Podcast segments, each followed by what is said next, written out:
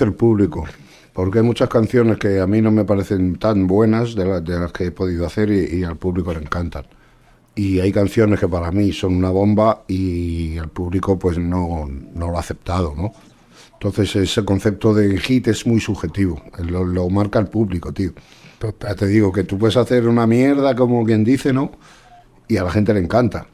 Y el otro día estás trabajando en una obra maestra durante X tiempo, meses, dándole vueltas y a la gente no le gusta. Entonces el público se que decir lo que es un hit.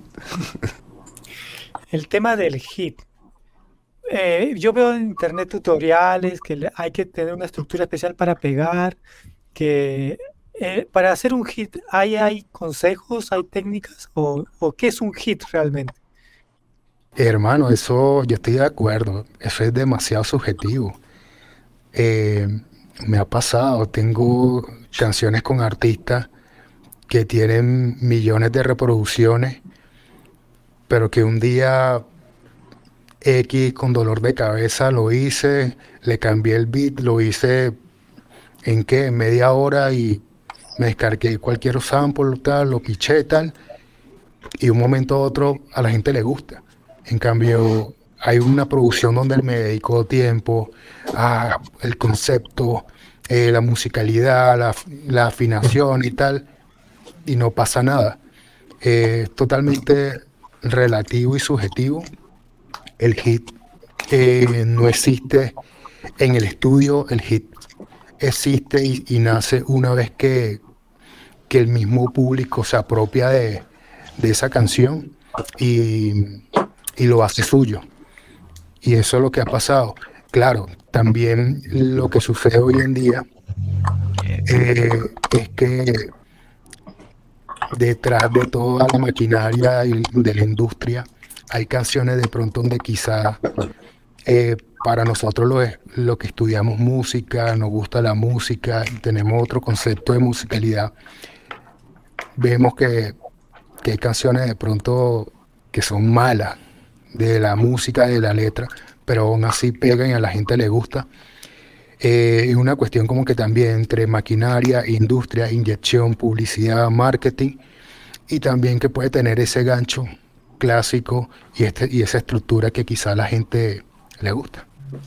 No, no, estoy de acuerdo con matemáticos completamente.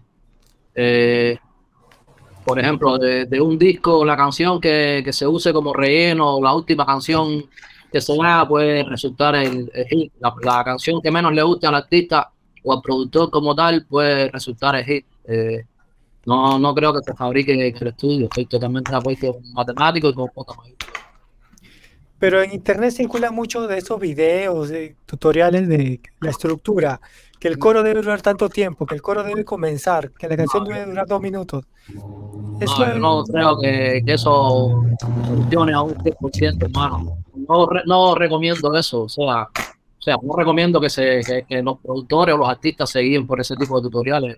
Eh, eh, ya te digo, el hit lo, lo, lo, escoge la gente, no sale del estudio. Puede ser la canción más mala para ti, la más, la que menos te gusta y puede resultar el hit, te repito. Ajá, coincido con ellos porque igual como digamos el tema más escuchado que tengo en mi catálogo es un tema que no es un hit, no tiene la estructura de hit, es un tema de cinco minutos con el coro de, un señor de 70 años eh, con un solo de requinto de 30 segundos, entonces es como, no es lo que sería un hit en estas épocas.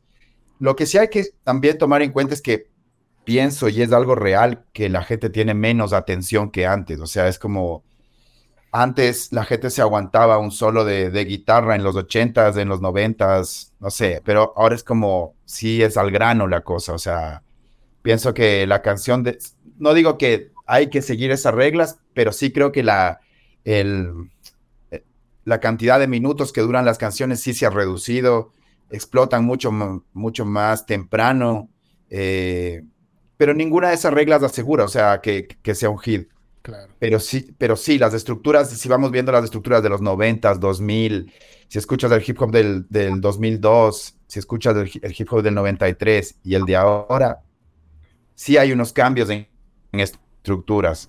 Seguro por el consumo, por las plataformas, eso, toda esa percepción de cómo nos llega la música cuando era en vinilo, en cassette, a través de streaming. Todo eso cambia también la forma en la que la gente compone. Pero una canción es buena, yo creo, y envejece bien eh, cuando se sustenta por sí sola. Hay canciones que yo tengo que, digamos, no han sido el hit del disco, no son el hit, pero esas canciones para algunos pocos, para los más fieles son las mejores y aunque no es la, canción que más números tiene, es la canción que se te acerca alguien y dice yo con esa canción, cuando nació mi hijo, eh, me pasó tal o cual anécdota. Entonces, yo creo que hay hits y hits, hay, hay canciones y canciones y hay, a veces el hit no envejece tan chévere como estas canciones que tienen más concepto dentro de los discos. Por ejemplo, yo creo que cuando ha venido gente y me ha dicho, quiero, quiero que me produzcas algo súper comercial. Entonces, bueno, yo, yo, yo de verdad siempre le digo, wow, yo no creo que, que, o de repente aún no estoy en el nivel de decir, yo voy a crear algo súper comercial, porque soy de la movida bien underground y la música que he escuchado en sí no ha sido la más comercial posible. Entonces, cuando me han dicho eso, porque, porque eso a veces tienen la idea que es un hit, sonido comercial, cosas pegajosas, y sí, eso, eso es muy cierto con, con Guanaco, que eh, hace mucho tiempo, por ejemplo, te podías escuchar un tema de Jimi Hendrix y estaba nueve minutos y la guitarra seguía sonando y todavía no cantaba y la gente estaba a full, ¿entiendes? Eh, o Janis Joplin, y ahora es como que, sí, en el primer tiempo ya explota y ya está que le meten y y no se luce tanto el instrumental, el beat, los sonidos o cuando termina. Y yo también me he dado cuenta bastante de eso porque soy muy amante de la música de los 60 y 90. Entonces, em, bueno, si una persona quiere, quiere un hit, depende muchísimo, no solamente del instrumental, todo es una retroalimentación, obviamente también del talento de la persona y de lo que pueda de lo que pueda componer, de lo que pueda escribir, de lo que pueda crear, ¿entiendes?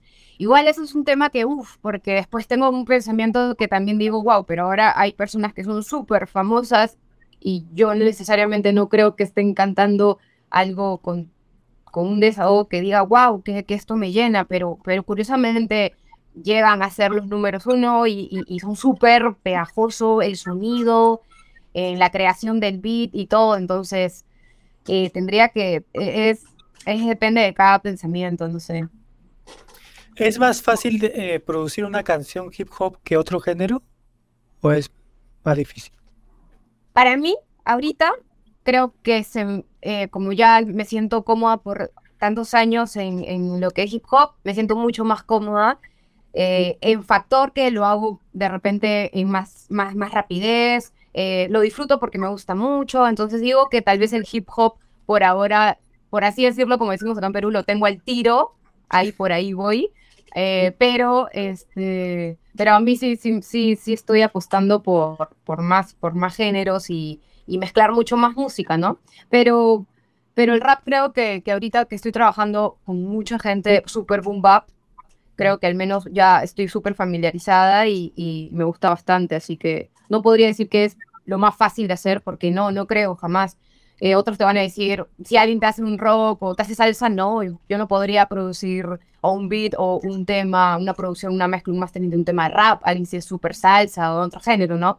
Entonces, eh, no sé, yo hablo siempre bien global porque fuera de rap, de verdad, este, he crecido bastante con otros géneros que siempre trato en los sonidos de mis beats, que a veces son muy locos o muy viajeros, de tratar de meter esos sonidos y, y de crear algo de repente que, que, se, que tenga mi edad, ¿no? O, eso es lo que creo. Le voy a pasar la posta a Humbertico porque yo vi, partiendo de lo que tú dices, Valesca, de consumir muchos géneros.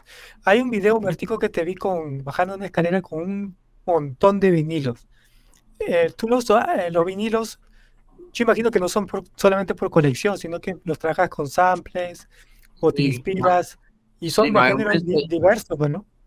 Sí, mayormente trato de samplear siempre de vinilo, pero sea, el, sample que uno saca de un vinilo de jazz o de, o de lo que sea, o de salsa, es tratar de, de llevarlo al rap, para que suene más al rap que, a, que al, género del cual sacaste el sample, en mi caso personal. Yo trato de, de samplear siempre mucho de música cubana, fundamentalmente de, de, del jazz que se hizo aquí en los 70, de, de bolero y tal. Eh, pero siempre tratando de llevar eso al rap, a que suene a, rap. Eh, no, no, no trabajo con otros artistas de otros géneros, no, no produzco otra música que no sea rap. Eh, y cuando sí he trabajado con, perdón, cuando sí he trabajado con otros artistas de, de otros géneros, ha sido eh, llevándolos adentro de, del rap. No, Pero, no- pero aún así te alimentas de otros géneros para hacer el Sí, género. claro, claro, totalmente, totalmente. Si escuchamos rap solamente ya nos hubiéramos vuelto locos hace muchísimos años. Eh, claro, claro. Yo, yo, yo creo que actualmente estoy escuchando mucha más música que, que rap. O sea, estoy escuchando mucha más música en general y mucho menos rap. Eh, en mi caso, pues rap, pero sí, claro, claro.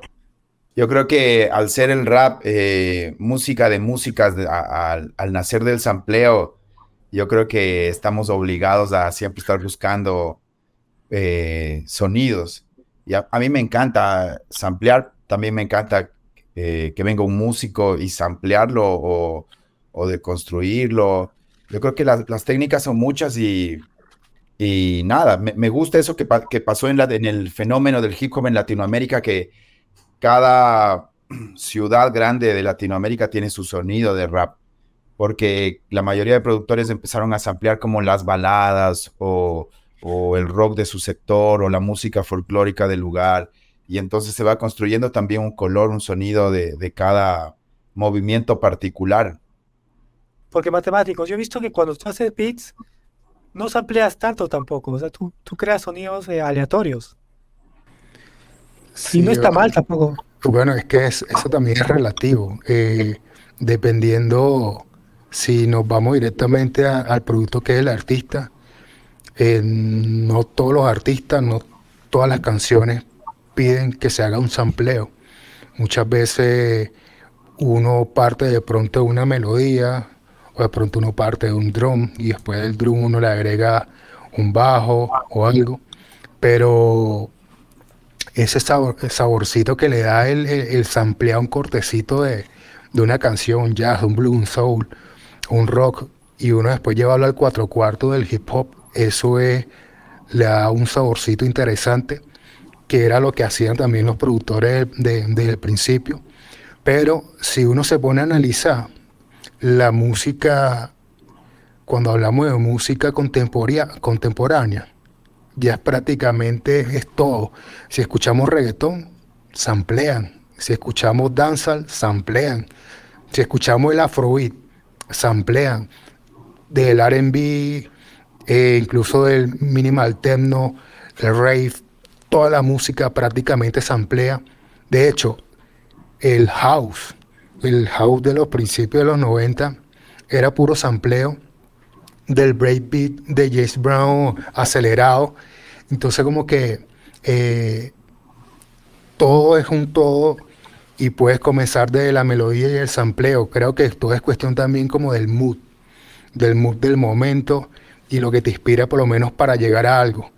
Nosotros estamos escuchando hoy en día reggaetón y música que se comercializa donde nada más hay un, un drum loop de dembow con un sampleo de, de descargado y es el hit. Y ya hoy en día la gente escucha nada más un, un loop con un sampleo ahí de un, de un cinte. Eh, todo es relativo, todo es subjetivo, todo es lo que te pueda inspirar. Eso tan minimalista que te lleve a un espacio y te transmite también algo en el corazón.